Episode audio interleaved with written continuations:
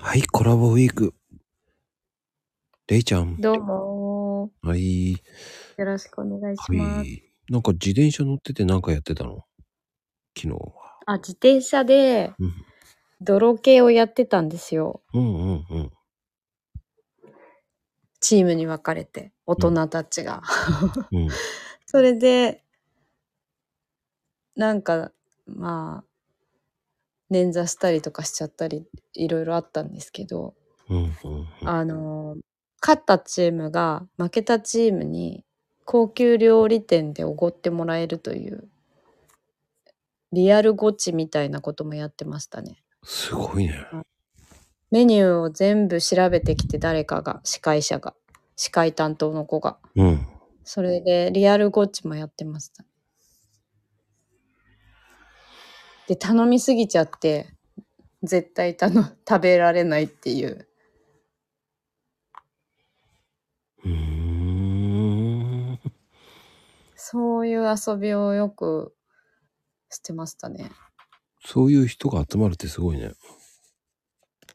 でもやっぱりあのーまあ有名な広告が会社とかに入ったりしてますよ、そのメンバー。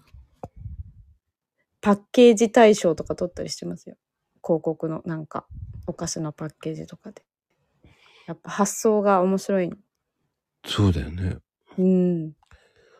ぱりこう、発想がいいといいね。そういうのね。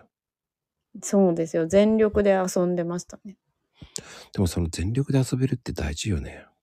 そうです。でも、まあ土地勘ないんですよ、私だけ。世田谷区民じゃないから。うんその子たちはね、育ちが世田谷区民で。